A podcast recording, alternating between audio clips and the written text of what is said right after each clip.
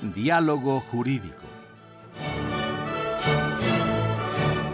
Derecho, Cultura y Humanismo. Programa a cargo del maestro Eduardo Luis Fejer.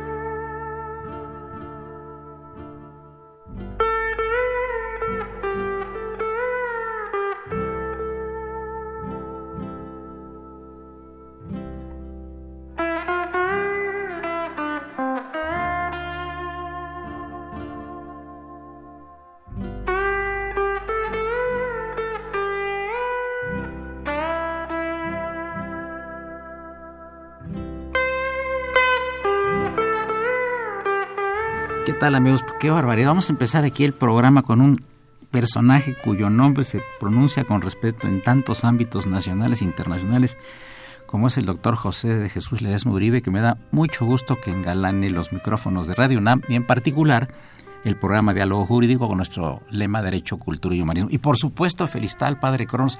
El Padre Cronos es eh, nuestro productor, Francisco Trejo, que por primera vez en 12 años trae música bonita Fíjate nada más, ya no le vamos a pedir su, su renuncia con carácter revocable. Y por ahí saludamos con afecto a, al, niño de la radio, a Raúl Romero Escutia y un invitado especial, el señor Carlos Luna. Nos acompaña también en cabina el asistente de producción David Salinas. Soy Eduardo Fejer están ustedes en el programa de la Facultad de Derecho. ¿Qué tanto se podrá hablar con el doctor Ledesma? Fíjate, eh, Chucho, porque nos queremos tanto, nos hablamos de tanto tiempo, va a perdonar el auditorio que me tome yo la libertad hoy de hablarle de tú al invitado, pero es tanto el afecto, tanta la admiración que lo voy a hacer con licencia de todos. Eh, hubo una época en que había gente que decía que ya no debía enseñarse en las escuelas de derecho y facultades el derecho romano, cuando creo que es una piedra fundamental para el estudio del derecho en cualquier parte del mundo sea sistema anglosajón, sea sistema románico, el que sea. ¿Cuál es tu opinión? ¿Por qué vino esta corriente? Yo recuerdo que hace algunos años hubo una corriente de gente que ya no quería que se diera la enseñanza del derecho en la Facultad de Derecho y otras facultades.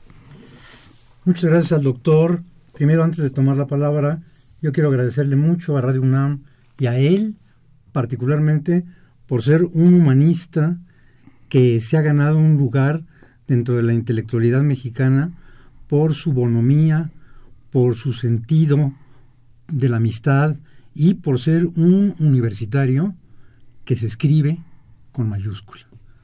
Lalo, muchas gracias. No, a ti muchas gracias. Encantado, es un privilegio.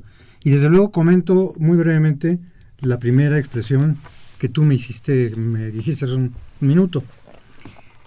El derecho romano es la plataforma común de una gran parte de derechos del planeta actual.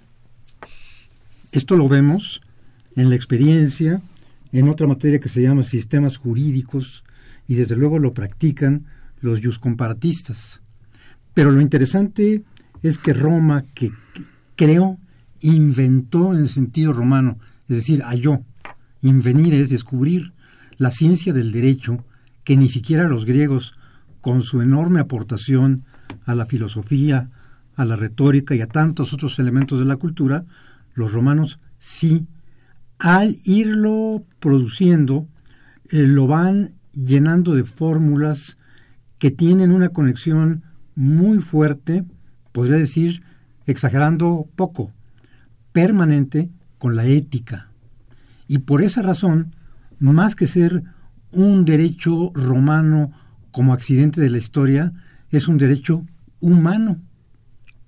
Y contribuye, no solo, esto sería lo de menos, a informar, contribuye fundamentalmente a configurar la estructura del joven estudiante, su inteligencia, pero también de modo muy particular sus emociones. Por tanto, es un gran instrumento de formación de la personalidad del muchacho, de la joven, y por ello resulta ser como un curso de introducción al derecho también, pero desde una perspectiva distinta. Por ejemplo, creo yo que el tema fundamental que hay ahí es el de cómo se da en Roma a través de más de mil años, y aún siendo una sociedad esclavista, el principio de la dignidad de la persona humana. Y cómo, aunque los romanos no derogaron la esclavitud, que todavía la vemos en los Estados Unidos del siglo XIX, pues sin embargo, sí ponen en crisis la idea de la esclavitud, primero por la filosofía estoica, luego por el pensamiento cristiano, y de las ruinas ideológicas de la esclavitud que subsiste, empero, emerge el principio de la dignidad de la persona humana que ahora lo refrenda el artículo 1 de nuestro sistema jurídico. además lo interesante, por ejemplo, es que inclusive los romanos eh, reglamentaron la esclavitud, ¿no? Y había la posibilidad de manumitir a los, a, los, eh, a los esclavos, ¿no? Había formas, es decir, lo tenían todo tan estudiado. ¿De dónde les vendría a ellos este sentido que casi no tiene ningún pueblo en la historia del mundo? Este sentido de estructurar todo un sistema jurídico humanista. ¿De dónde les vendría esto? Esa es una pregunta muy inteligente, muy oportuna, porque hay que advertir que, a diferencia de los griegos, los romanos tuvieron un gran sentido pragmático. Claro. Un sentido en donde la praxis vale principalmente. Por eso tenían un, una congoja, un horror al ocio escrutador de los filósofos griegos. Y precisamente la palabra negocio es la negación del ocio. Ah, negocio. Negocio. Ah, ah, qué interesante, sí. Exactamente. Querían una actividad que diera un resultado práctico, tangible, e inmediato. Entonces resulta magnífico y maravilloso que del mundo teórico del pensamiento helénico, que es gigantesco, nadie lo puede dudar, y del sentido práctico del temperamento romano, se forme y se funde de un modo estupendo lo que es la cultura clásica, la cultura mediterránea. Oye, entonces, entonces odiaban el tedium vitae. Eh, eh, odiaban o sea, el vitae. lo tedioso de la vida, ¿verdad? Sí, la vida repetida. Y querían mantenerse ocupados, ¿no? Eso es. De manera que hay una gran riqueza y como lo has dicho tú muy bien, ellos prevén muchas posibilidades. Sin embargo, dejan a la imaginación también y a la conciencia la solución de los problemas jurídicos. Cuando le preguntan a Cicerón dónde hay que estudiar más para ser un buen jurista, Cicerón ya en el siglo I, pocos decenios antes del nacimiento de Cristo, dice en el alma humana, ex íntima filosofía. Ahí está el secreto del derecho. Interesante. Y además también eh, lo respetuoso que fueron con sus conquistas los romanos, ¿no? Porque conquistaban un nuevo territorio, les dejaban decir sus costumbres, les ponían un gobernador, tenían que, que este, digamos, eh, entregar tributos a Roma, ¿verdad? Pero no los molestaban, los dejaban ser. Sobre todo cuando el pueblo sometido reconocía lo que llamaban ellos la majestas populi romani, que equivaldría a lo que es la soberanía, pues les permitían, como en el caso de Palestina, claro. como en el caso de algunas regiones de España, de las Galias, que siguieran con sus costumbres e inclusive eran sus más poderosos aliados. Sí, sí, sí, sí. Qué interesante. Amigos, yo quisiera eh, recordar los teléfonos de que tenemos en cabina, si me permiten, es el 5536 8989, repito, 5536 8989 y la da sin costo 01850 52 688. Háblenos para que le pregunten al doctor Ledesma lo que ustedes gusten porque es un hombre de una cultura verdaderamente universal. Vamos a volver un poquito a, la praxis y, por ejemplo, hablar un poco de lo que se llamaba la Pax o Paz Romana, ¿verdad? ¿Podríamos abundar algo en esto? Por supuesto. Desde luego soy un estudiante, me considero así, no lo digo por... Gran romanista, vamos a hablar de sus libros en un momentito más. Convencido de que soy estudiante. Eh, muchas gracias, Lalo. Desde luego la Pax la, la define magistralmente un súbdito de la Roma tardía, que es Agustín, quizás una de las mentes, sin duda, más grandes que ha dado la, la humanidad, San Agustín, Agustín de Hipona. Él dice que la paz, y en cierto modo glosa lo que ha estudiado de sus ancestros, es la tranquilidad en el orden. Tranquilitas in ordinem. La tranquilidad en el orden ha sido esa, precisamente, una forma de soñar y de conseguir algo los romanos. Pero el mundo antiguo del que Roma es la última parte, la última escena, porque con ella va a empezar la Edad Media, pues logró ciertamente la paz en los primeros siglos de la era cristiana, una paz bastante alentadora y que resulta ejemplar en la historia del mundo antiguo e inclusive yo diría del mundo, en la historia universal. Ahorita que pasemos del corte comercial, yo quisiera platicar con el doctor Ledesma sobre una figura que es trascendental para, eh, para Roma y para el mundo, que fue el emperador Constantino el Grande. Sí. ¿Verdad? Sin duda. Es gran personaje, ¿verdad? Es el que realmente cristianizó al imperio romano, ¿verdad? Así es. A partir del concilio de Nicea, entre otras cosas, ¿verdad?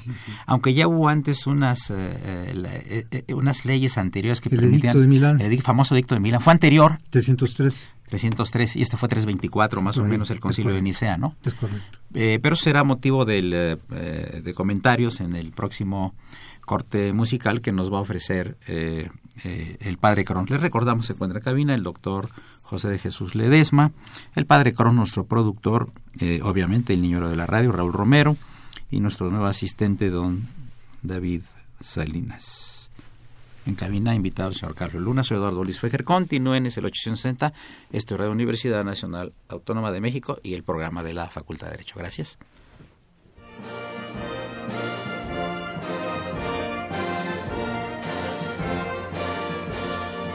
Su opinión es importante. Comuníquese.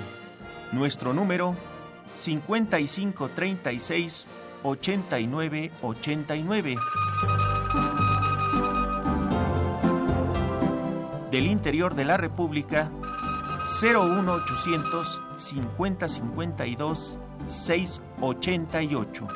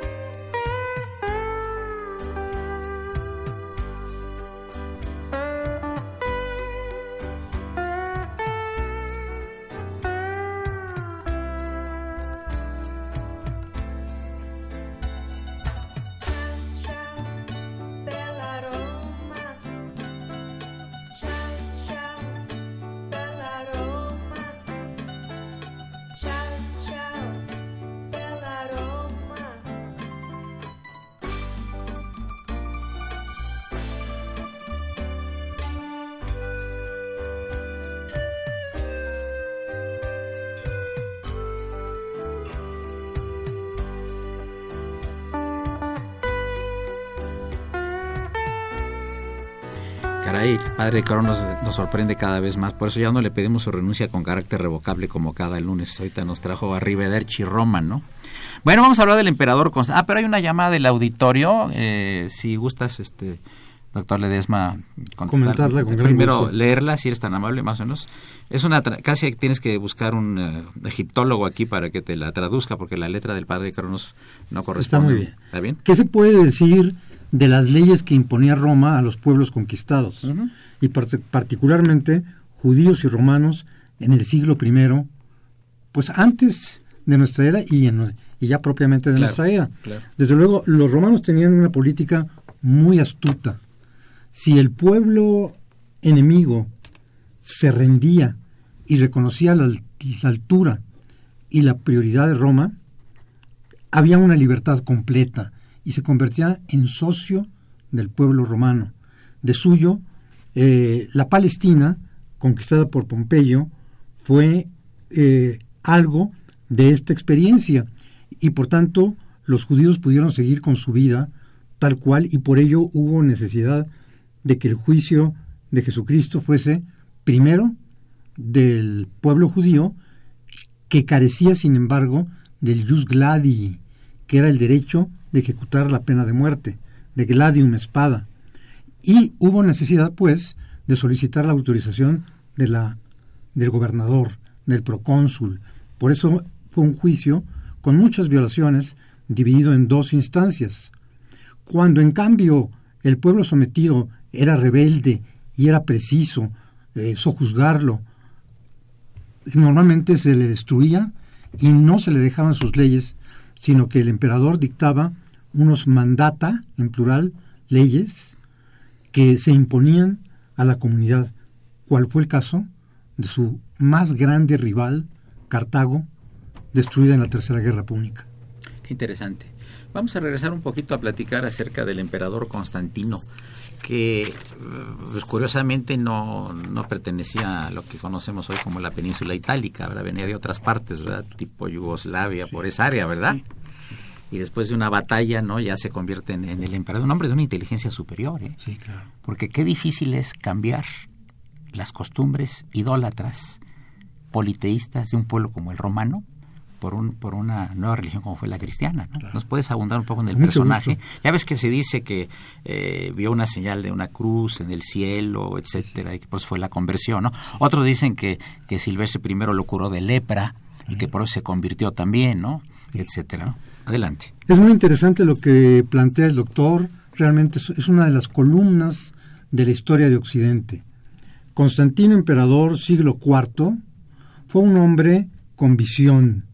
Su madre, inclusive llevada a los altares, Santa Elena, claro. eh, pues realizó una serie de maniobras para traer a Roma muchas reliquias de Palestina.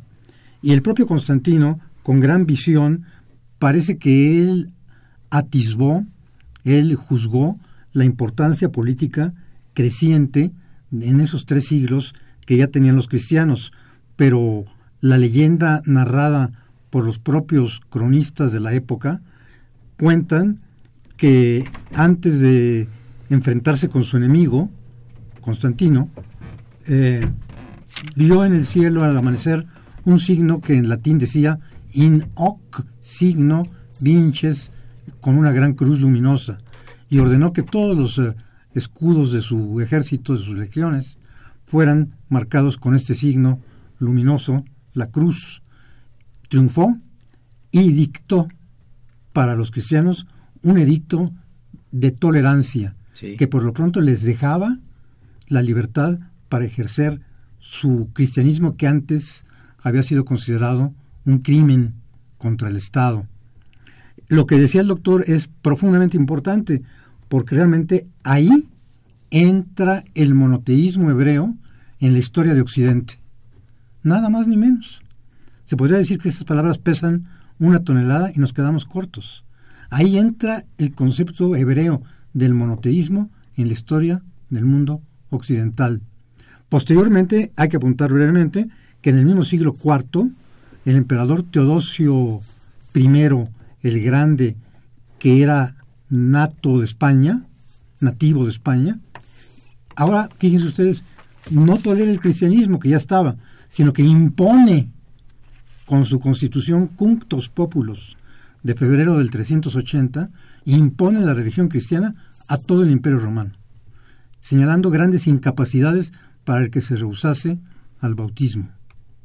Con lo cual, dicen los historiadores que se inscribe el acta de nacimiento de Europa cristiana, 27 de febrero del 380, con la constitución Cunctos Populus.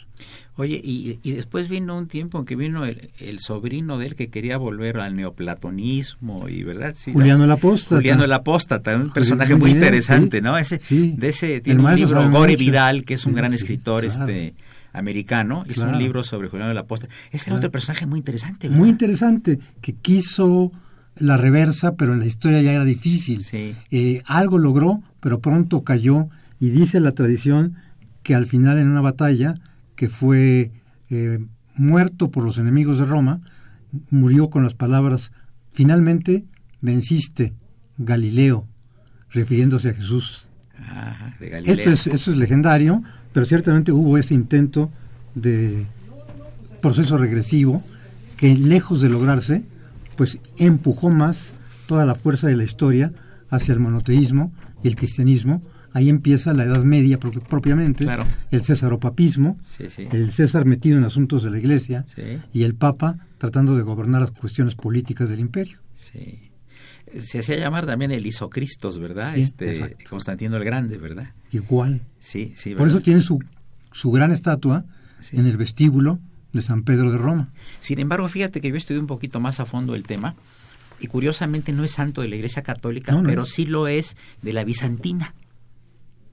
O sea, la Iglesia bizantina, que ya ves que es el, el Imperio de Oriente, que lo fundó él también allá, que se pasó de se pasó de Roma a Bizancio para dejar al Papa eh, con los lugares santos y manejar a su criterio todo lo de la península itálica y del mundo. Sin embargo, curiosamente, eh, es la Iglesia eh, ortodoxa cristiana Que lo ha canonizado. que lo ha canonizado. Sí, Que es interesante, ¿verdad? Sí, Cuando le dio al mundo el cristianismo. claro. El mundo hecho conocido. De firmar el decreto de Milán, el decreto de tolerancia, realmente pues es un momento fundamental que a los ojos de la iglesia de- separada de Occidente en 1054 o, santifica a este emperador, del cual también existe la leyenda importante para la historia de América de la curación del Papa Silvestre, Claro. que ya apuntó el, el doctor con gran precisión. Sí, sí, exacto. Tenemos eh, dos llamadas. eh, saludamos al ciudadano Fernández, que nos habla de Toluca, que es egresado de la UNAM, de la generación 50. Oye, viejito, eres de mi generación, la 59, qué bien, qué gusto. Eh, dice que felicita al panel y también al conductor, pues muchas gracias. Saludo afectuoso a don Adolfo Hernández. Eh, don Juan Sánchez de Ciudad Nezahualcóyotl nos dice, dice lo siguiente para que tú lo contestes. Aquí los teléfonos de Radio UNAM y las opiniones son plurales. Es universidad universal. Constantino destruyó la conciencia de la humanidad al componer, no al imponer un cristianismo confuso. Es la opinión de Juan Sánchez de Nezahualcóyotl. Por supuesto que en la historia hay luces y sombras, y todo depende de la hermenéutica, que es la interpretación que se le dé a los sucesos. A la luz de un paradigma de libertad absoluta, de conciencia y de religión, es cierto. Sin embargo, los tiempos son tiempos en su propio contexto. Claro. Y el contexto romano del siglo IV fue el que estamos narrando. Sin embargo, nuestro interlocutor dice una verdad, una verdad claro está, que hay que interpretar a la luz de esa corriente. Fue un, un impostor de la libertad de conciencia, pero que con su imposición forjó una nueva cultura de Occidente que quieras o no, el mundo occidental pertenece realmente al pensamiento hebreo cristiano. Sí, sí, por supuesto, eso, eso es una verdad innegable, ¿no? Sin embargo, de la riqueza de los puntos de vista nace la pluralidad, como decía el doctor, de la universidad y así camina la ciencia. Ahora, ahora fíjate, la inteligencia, la inteligencia superior de, de Constantino, porque la tenía indudablemente, hacer un concilio en el siglo IV, en 324, el concilio de la ciudad de Nicea, de Asia Menor, ¿verdad? Sí, sí. Donde trae como a 200 obispos de todo el mundo, donde se tratan temas muy relevantes y se hacen dos corrientes, ¿no? los arrianos y los seguidores de Ocio de Córdoba, etc. A ver si pudiéramos abundar un poquito también en este muy interesante porque es un tema delicado porque ahí se discutió la divinidad de Cristo, Así es. ¿verdad? Así Este, es. Podemos apuntar algo para luego pasar al... Por al- supuesto. por favor. Ese es un tema interesantísimo.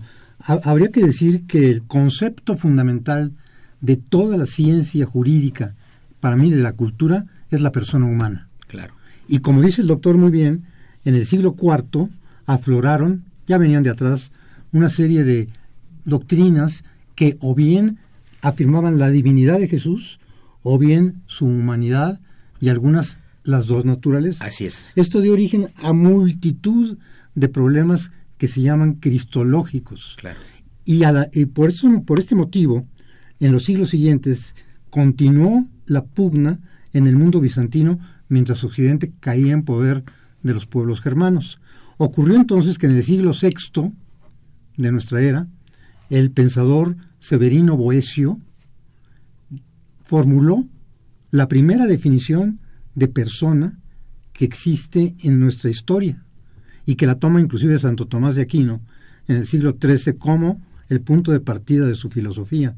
Boesio, cristiano probablemente, dice que la persona es, pensando en Jesucristo, sustancia individual de naturaleza racional.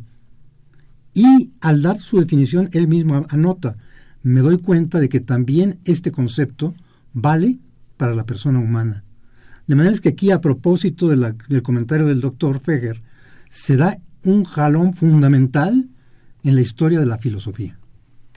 Cómo a través del pensamiento cristológico se esclarece la grandeza de la persona, que va a ser un tema fundamental de la Edad Media y de nuestro tiempo. Claro, y, que eh, viene redundando siglos después, como el 21, en los derechos humanos. Artículo primero de nuestra Constitución. Digo, entonces este, esto ya no es ninguna novedad, lo que pasa es que ahora está por escrito y ahora es obligatorio. Exacto. Y ahorita los derechos humanos están por encima de todo, ¿no? Sí es.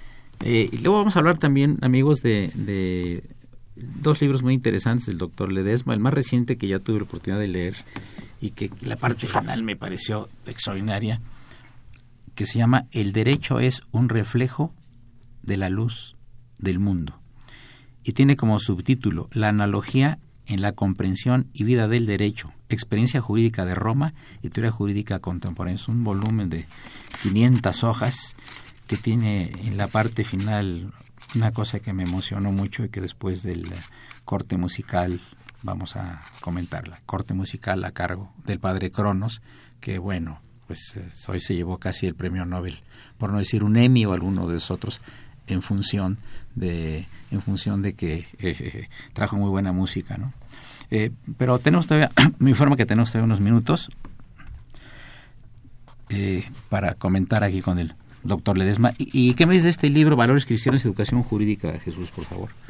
Fue un trabajo que yo formulé en el año 97 con motivo de unas clases de posgrado en Derecho que se dieron para alumnos de la maestría en Derecho en una materia muy especial que se llama, o se llamó en su tiempo, el problema del hombre y los valores.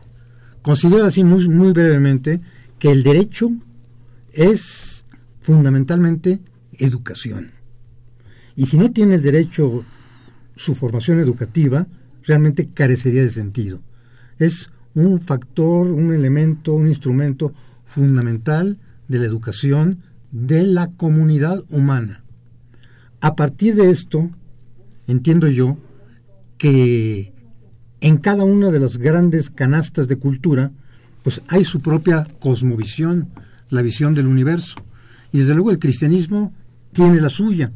Y a la luz del cristianismo, buscando sus verdades no tan dogmáticas, sino las más propiamente históricas, pues nos encontramos con conceptos como la fe, de dónde nace la palabra acreedor, que es un creyente, la caridad, y así, por ejemplo, el gran eh, jurista y filósofo William Luypen en el siglo XX nos enseña que el derecho y la justicia son el mínimo de amor que necesita la sociedad para su subsistencia. Eh, lo que quiero leerles brevemente, amigos, antes de pasar al corte, eh, es en la página 502 de este estupendo libro, El Derecho es un reflejo de la luz del mundo, que decía, por lo anterior, es fácil comprender por qué el derecho necesita tanto de la verdad en cuanto tal. Es su ancla y su verdadero paradigma. De algún modo se puede decir que es la luz que alumbra la ley y a su vivificación. Vamos a pasar al siguiente segmento previa a la música que nos está ofreciendo el padre Cronos, don Francisco Trejo. Gracias.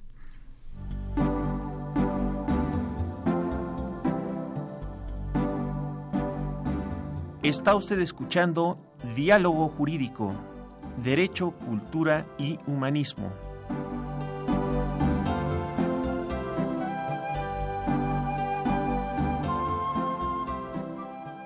A través del 860 de AM. El alma mater del cuadrante.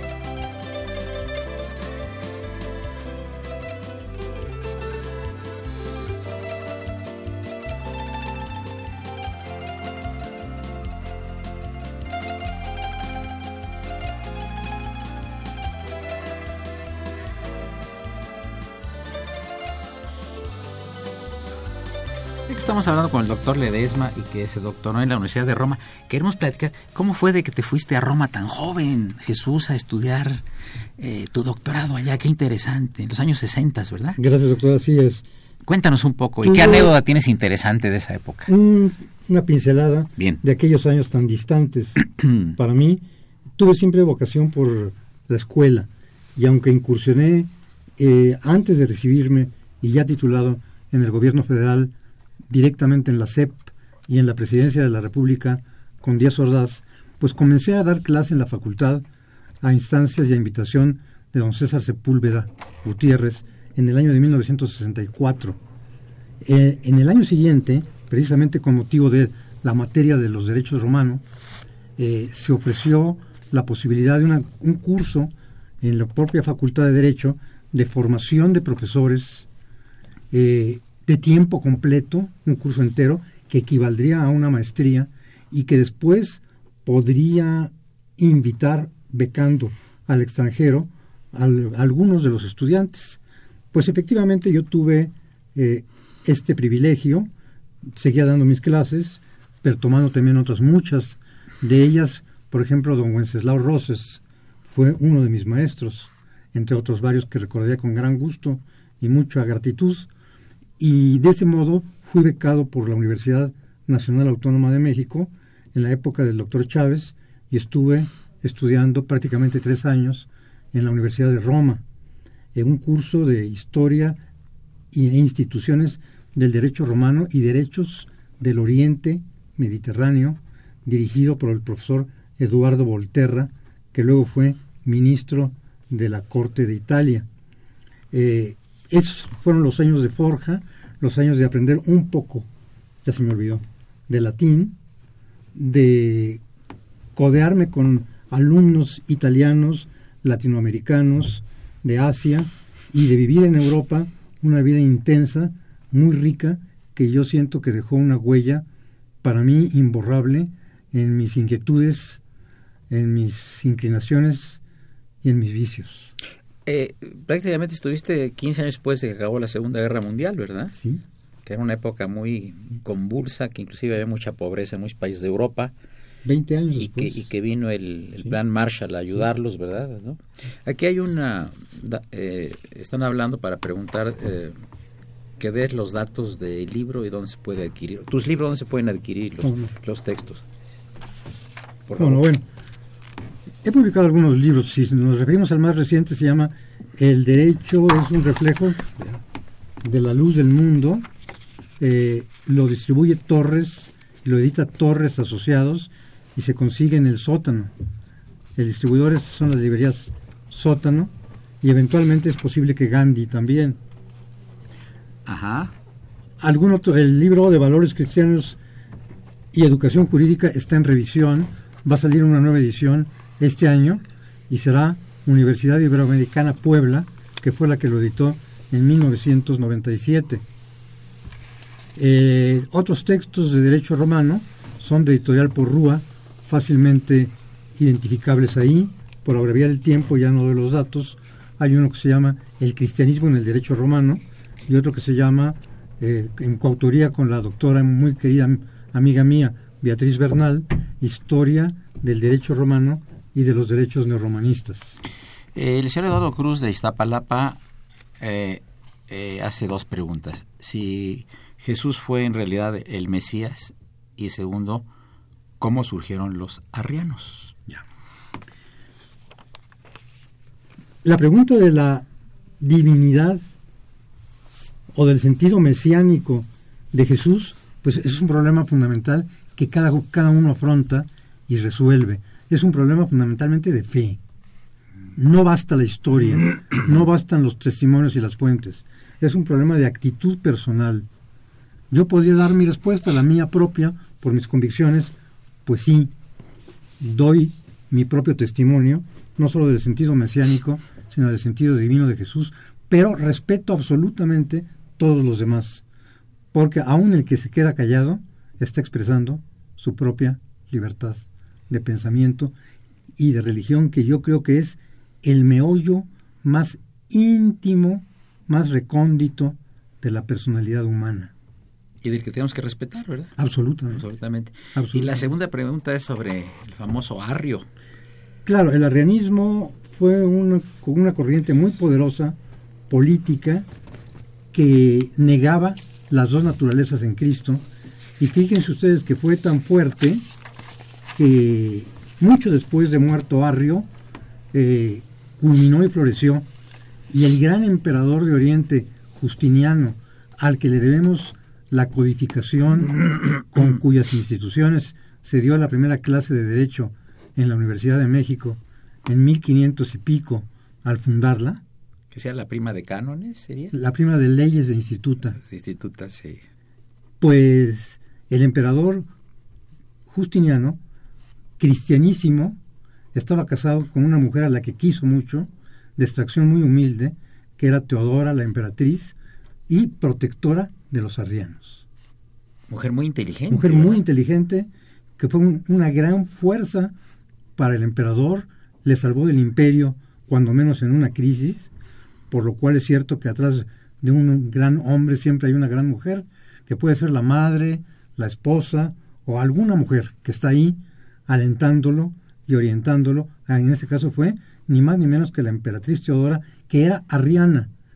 Qué interesante. Hubo, interesante. Hubo problemas entre ellos, sin embargo, su matrimonio fue un matrimonio ejemplar. No procreó hijos, murió de cáncer mucho antes que el emperador, que viudo, solitario y gobernando el mundo de Oriente, jamás se interesó por mujer alguna. Qué interesante.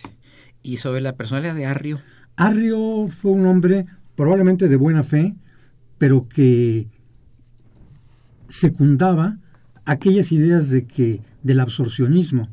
Eh, él decía, las dos, Cristo tuvo las dos naturalezas, pero ¿qué pasa si ponemos una gota de agua salada, en el, una gota de agua dulce, perdón, en el mar? El mar absorbe el agua dulce, la nulifica, y así fue con la naturaleza humana. Jesús es Dios, pero casi no hombre. A esto se opuso terminantemente la Iglesia, porque de este modo se desvirtúan todos los méritos humanos de Jesús, llegándose después del concilio de Nicea, al que ya se refería el doctor, a la conclusión que actualmente se sostiene de que Jesús es dos naturalezas, hombre y Dios. Y de esas dos naturalezas se estructura la persona, los méritos, la presencia y el testimonio de Cristo. Con motivo precisamente de esas discusiones, Arrio, que insistía en, en una sola naturaleza, no prosperó y con el tiempo su doctrina prácticamente se eclipsó y finalmente se apagó. Y ahora, sin embargo, vemos que en nuestro tiempo está resurgiendo en algunas iglesias de la luz, en algunas iglesias cristológicas que son muy respetables y pueden hacer sus interpretaciones conforme con su libertad de pensamiento.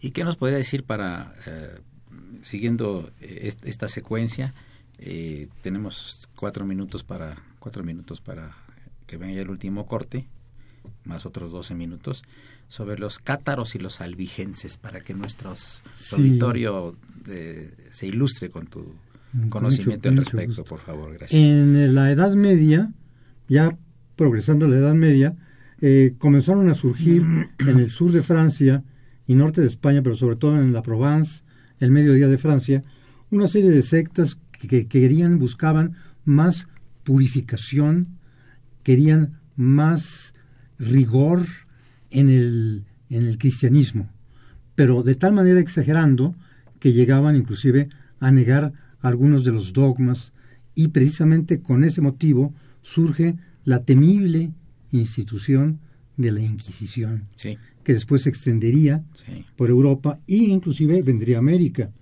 Desde luego, esto fue un anticipo muy interesante eh, del protestantismo que después surgirá como una forma de abonar la cultura en la Europa del XVI, del siglo XVI, de tal manera que hay una conexión muy interesante entre la interpretación teológica de la persona de Jesucristo y la forma de actuar y la forma de entender la religión y su culto. Los cátaros y los albigenses precisamente preludian lo que después dirá con más rigor, con más ahínco, Calvino, Lutero, Zwinglio, entre otros, ya en la época plena del Renacimiento, cuando de este lado del Atlántico ya somos la Nueva España. Y eh, lo que estuvo interesante también fue un tiempo en que eh, Roma tuvo una especie de sede alterna en Francia, en Aviñón, ¿verdad? Estuvo el papado en Aviñón, ¿verdad? Estuvo el papado en Aviñón. Por 70 años. Eh, sí, y fue Catalina de Siena la que a ruegos de ella, y cuando las circunstancias de Europa estaban maduras, logró que el Papa regresara a Roma. Claro. Y no solo por esta actitud, sino por sus escritos, fue considerada la primera doctora de la Iglesia, Catalina de Siena. Efectivamente, lo que recuerda el doctor muy atinadamente es que la estancia del Papa en Aviñón, en un monumento bellísimo que debe conocerse, que es el Palacio de los Papas, precisamente, en el sur de Francia, eh, fue una forma que tuvo también la corona francesa de imponerse y de atraerse por razones políticas y de dominio de la Europa de entonces al Papa como instrumento de poder y de peso político a ah, ahora, finalizando eh, esta parte. ¿Hay alguna discusión sobre si, si la Inquisición se inició en Francia, en Italia o en España? Sí. Los autores debaten. Ciertamente el proceso inquisitorial viene de antes. Sin embargo, lo que parece claro es que los cátaros y los albigenses fueron los que provocaron una reacción. Sí, sí. y ahí nació, ¿verdad? Territorio francés. Que, que habría nacido en el sur de Francia. Exactamente. Amigos, llegamos a la penúltima parte del programa. Se encuentra con nosotros el doctor José de Jesús Ledesma Yuribe, que ustedes se han percatado de su cultura no solo jurídica, sino universal. Continuamos unos minutos. Gracias.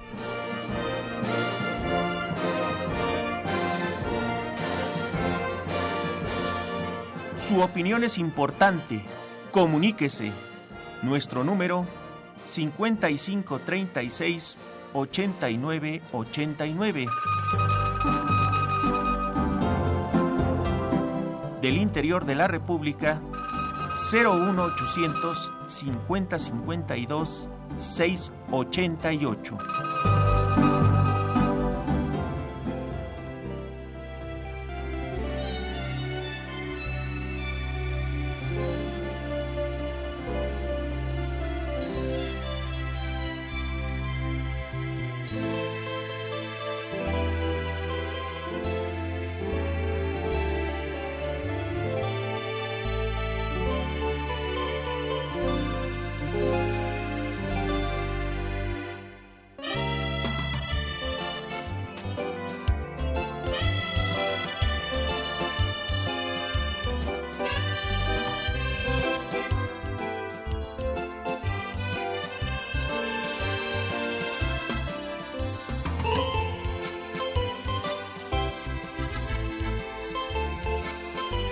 Estaban tocando Di Plinto Di Blue, de Américo Moduño me parece que es el autor, ¿verdad? Así es, muy bien, padre Cronos, qué bien. Le están encantando aquí a gente tan joven como eh, nuestra Socorrito, que le está encantando esta música que es de los tiempos del padre Cronos, ¿no?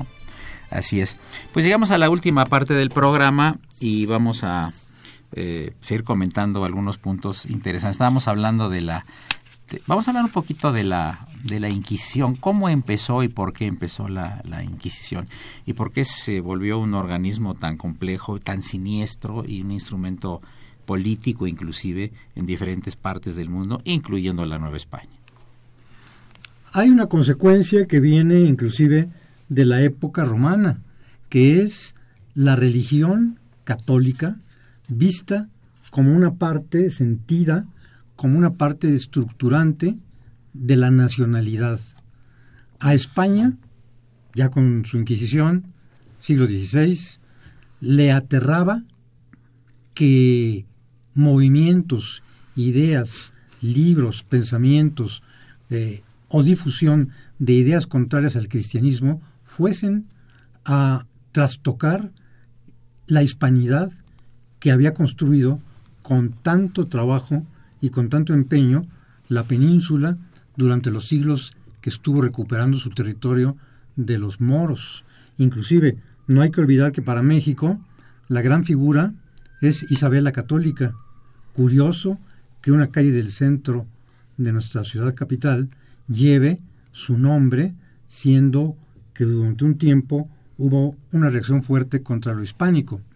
Pues Isabel la Católica declaró que todos los habitantes que se encontraran en las islas, o si hubiese, ella murió sin saberlo, tierra firme de este lado de la mar oceana, tuvieran la misma dignidad y el mismo carácter de vasallos suyos que los de Castilla.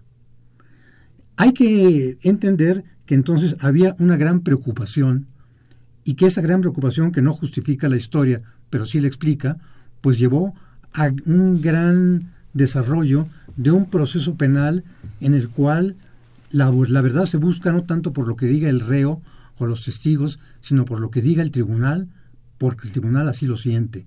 Por tanto, había la obligación, por ejemplo, aquí ya en la Nueva España, de hacer una denuncia anónima en cuanto se supiese que alguien estaba desviándose de la religión católica hacia el lado de los del pensamiento judío o de cualquier otra naturaleza o del pensamiento negro de los pueblos que venían del Caribe, del movimiento musulmán o de los mismos protestantes a partir del propio siglo XVI. Ya más adelante, sí. Así es, de tal modo que este instrumento eh, terrible, duro, de tortura, tenía, tiene una cierta explicación que no justificación y realmente se escribe, como dijo el doctor, con letras de siniestro, que quiere decir oscuro, confuso, agresivo y precisamente lo contrario a lo derecho, que es lo izquierdo, lo oscuro, que es lo siniestro.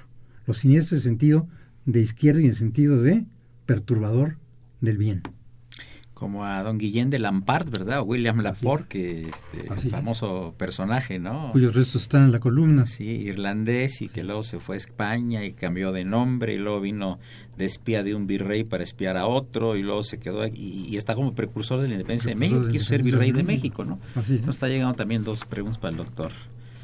Eh, Emilio Ruiz Cervantes, maestro de la UNAM, nos dice que hay que hablar de cosas jurídicas y no de religión. Bueno, maestro, eh, recibimos su llamada, pero eh, los libros que trae el doctor Ledesma, es un destacado jurista, profesor por muchísimos años de la Facultad de Derecho, son libros jurídicos que toman otros temas conexos, entre ellos las religiones, por supuesto.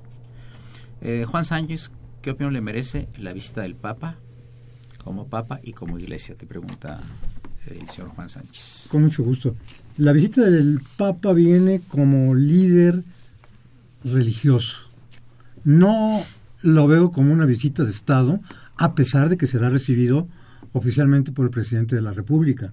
Pero fundamentalmente su intención es su carácter pastoral, su carácter espiritual, el acercamiento afectuoso y paterno con un pueblo en el que puede haber algunos mexicanos o muchos mexicanos que se digan no católicos, pero eso sí, guadalupanos. Es muy interesante. Sí, bueno, pues, además eh, quiero decirle con todo respeto a don, a don Emilio Ruiz Cervantes que el eh, subtítulo del programa es Derecho, Cultura y Humanismo. Y tenemos aquí 12 años hablando de derecho, de cultura y humanismo. El derecho, la cultura y el humanismo están íntimamente relacionados.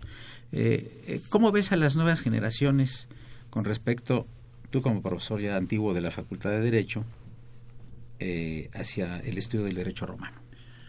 Con entusiasmo, tengo por aquí cerca de mí una persona que puede dar testimonio de ello, con entusiasmo, con gusto, con interés, David Salinas, licenciado en Derecho, eh, inclusive cuando se les dice que en la China actual se estudia Derecho Romano y se pregunta a uno por qué, ellos dicen que para poder entenderse con el mundo occidental. Claro. Entonces, la sorpresa y el asombro de los jóvenes es muy grande.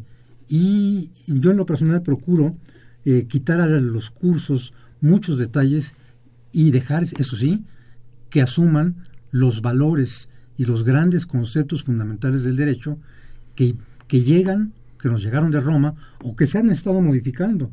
De tal manera que por ejemplo, me interesa mucho el Defensor Civitatis de época tardía como el precursor del Ombudsman.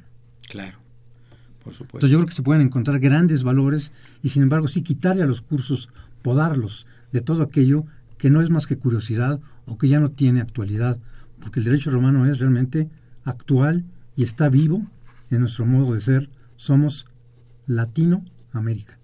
Fíjate que tuve hace algunos años en mis cursos de historia de la economía, historia del derecho, este, dos alumnos coreanos, brillantísimos, por cierto, brillantísimos, y este, eh, hablaban español perfecto, bueno, eran de 10 en todas las materias, y yo les pregunté, bueno, ¿y ustedes qué hacen en México? Eh, ¿Cuál es el motivo que van a estudiar licenciados en Derecho en México? Dice, el gobierno coreano estoy hablando hace 10 o 15 años, ¿eh? nos mandó a estudiar el sistema jurídico mexicano, porque quieren ampliar sus relaciones con México y con el mundo latinoamericano. Fíjense ustedes la visión, ¿eh? La, visión. Y coreanos, ¿eh? La visión y la misión. La visión y la misión, ¿verdad? Sí. Qué interesante. Pues amigos, llegamos a la parte final del programa. Doctor Ledesma, muchísimas gracias. Es un gusto. Primero por tu amistad, por tu afecto, por tu cariño, por tu entrega absoluta a la universidad. Lo propio digo por Por tu pensamiento universal, humanista. Jamás he oído una palabra de discriminación o de perjuicio en los labios del doctor. Y eso significa ser un humanista y sobre todo ser inteligencia superior. Bienvenido a los micrófonos de Radio UNAM. Muchas gracias. Un placer y un honor estar con ustedes. Gracias. Eh, la operación de Socorrito Montes, que saludamos con el afecto de siempre, que está muy contenta con el Padre Cronos porque por fin en años trajo buena música. Eh, mi agradecimiento propiamente al Padre Cronos, don Francisco Trejo, por su atención como nuestro productor y director de imagen. Asistentes de producción del niño héroe de la radio Raúl Romero y Escutia y David Salinas. Saludamos nuevamente en cabina la presencia de un invitado de honor el día de hoy, el señor Carlos Luna. Soy Eduardo Luis Fejer la mejor de las tardes. Este es el alma mate del cuadrante. Continúen en Radio Universidad Nacional Autónoma de México. Muchas gracias.